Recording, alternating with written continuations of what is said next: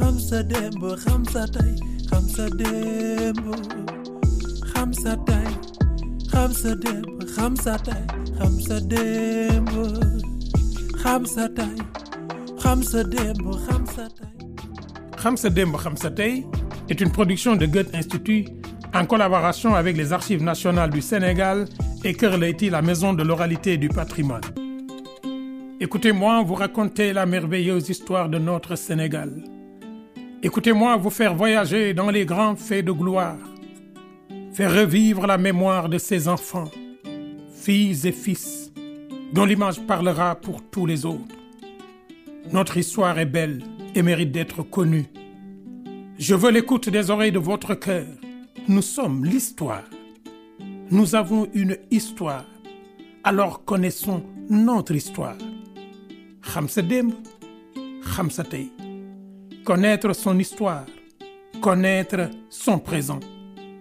La grandeur d'un peuple est dans la mémoire féconde de ses enfants car le monde est vieux mais l'avenir sort du passé. Xam sa démb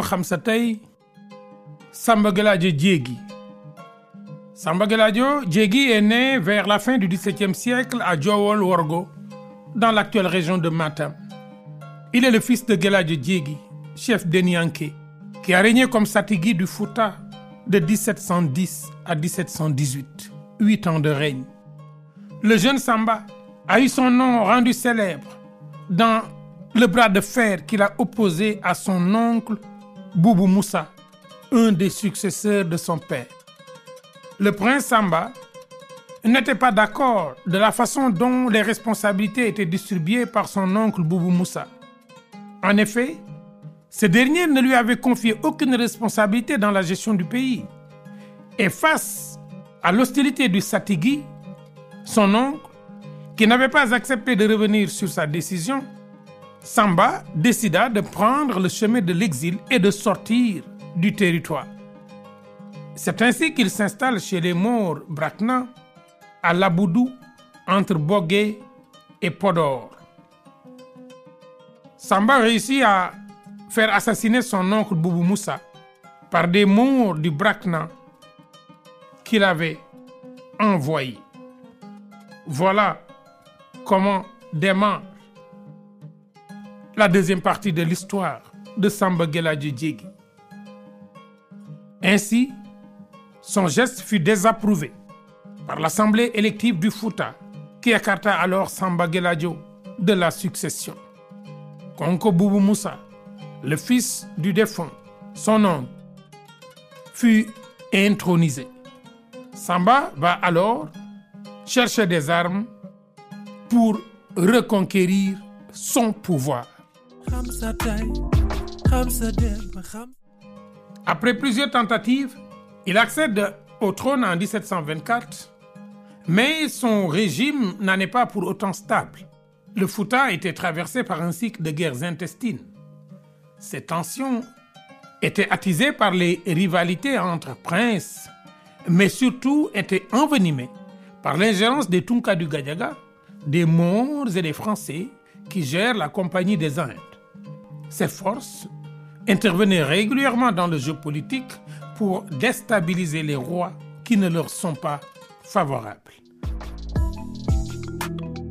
Samba Galadio perd ainsi le pouvoir en 1730 avant de le reconquérir l'année suivante en 1731.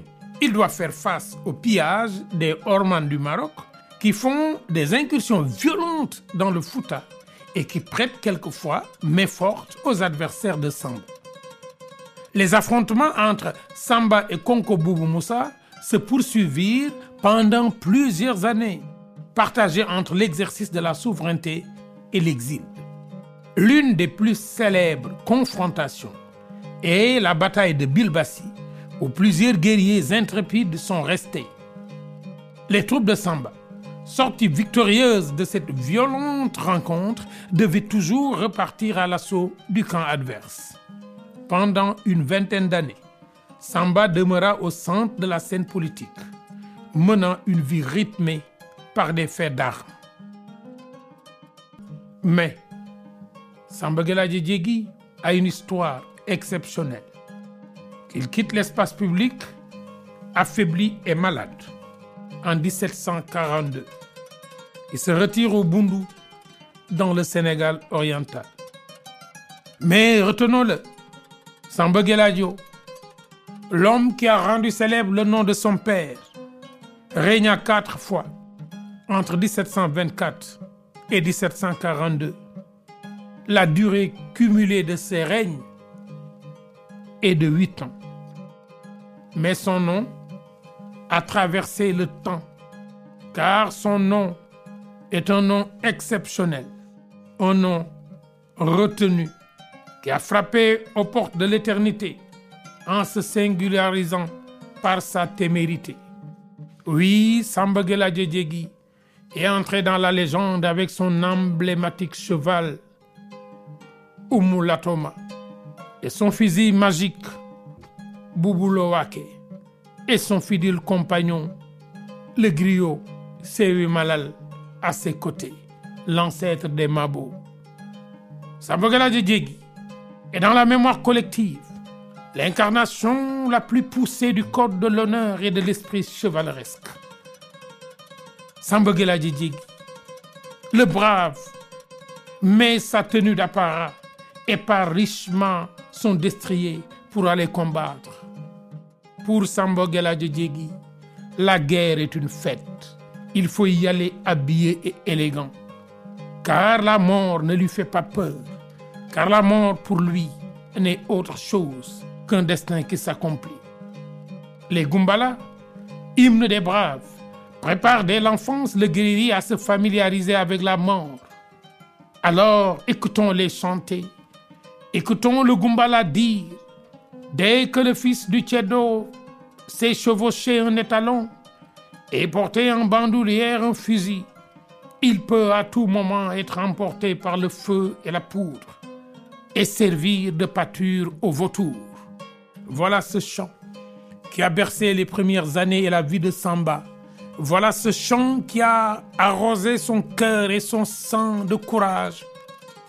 Et voilà que Samba ne connaissait pas la peur.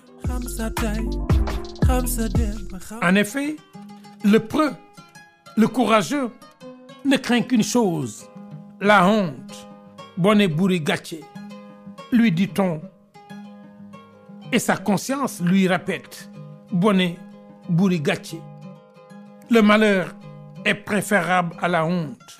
Mourir en combattant plutôt que fuir devant l'ennemi. Voilà la philosophie de Samba Diegui. Mourir sur le champ de bataille, le corps criblé de balles, et non mourir dans un lit entouré des femmes, des enfants et des vieilles personnes. Voilà le credo de Samba Geladje Diegui.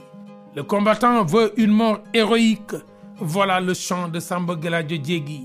Il veut entendre le rythme des tambours de guerre. Voilà le credo de Samba Geladje Diegui.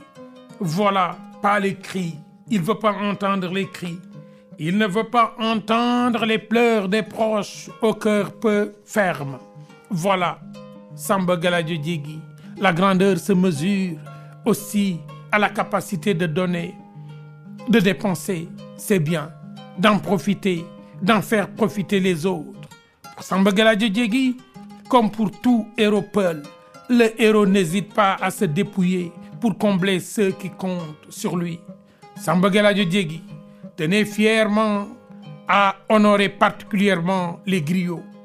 Et ces derniers le lui ont bien rendu par des chants d'éloges qui lui sont dédiés et qui l'ont installé dans le panthéon des grandes figures du Fouta. Écoutons le Yéla. Écoutons le Yéla rentrer dans nos cœurs et nos corps et chanter Samba Geladje Diegui. Les chants panégyriques du Yéla résument ainsi l'une des plus mémorables batailles. Écoutons ce chant. Les fusils ont été chargés, les étalons sont en ordre. Samba, chevauchant Oumulatoma et à la tête des Denyanké. Le jour de la bataille de Bilbassi, le cœur du Fouta a battu fort. Les guerriers se sont rencontrés. Le trône de Konko est tombé. Samba a triomphé. Samba Dogota. Voilà ce qu'on entend dans ses couplets des griots et des griottes particulièrement, rythmés par le son des calabasses, des courges évitées. Samba est décrit comme un lion au milieu d'un troupeau de moutons. Il restera à jamais le guerrier indomptable. Car, dit-on, l'éléphant n'a pas de berger. Niwa à la Gainako, Samba Dogota. Je vous ai raconté l'histoire de Samba, Samba Geladje Djegi, l'homme intrépide qui a refusé que l'injustice lui arrache son pouvoir. Samba Geladje Djegi est un digne fils de l'Afrique, du Sénégal et du Fouta, au Dogota, Niwa, à la Gainako. Khamsa Demba Khamsa Tay est une production de Goethe Institut en collaboration avec les Archives nationales du Sénégal et Kër la maison de l'oralité et du patrimoine. Chercheur et professeur Ibrahim Awan, direction artistique, présentation et réalisation Dr Massamba assisté de Abou Soumaré, Régit Ousmane Faye de la Factory. Technique Roland Sagnan, coordonnatrice du projet Bouillefal Goethe Institut.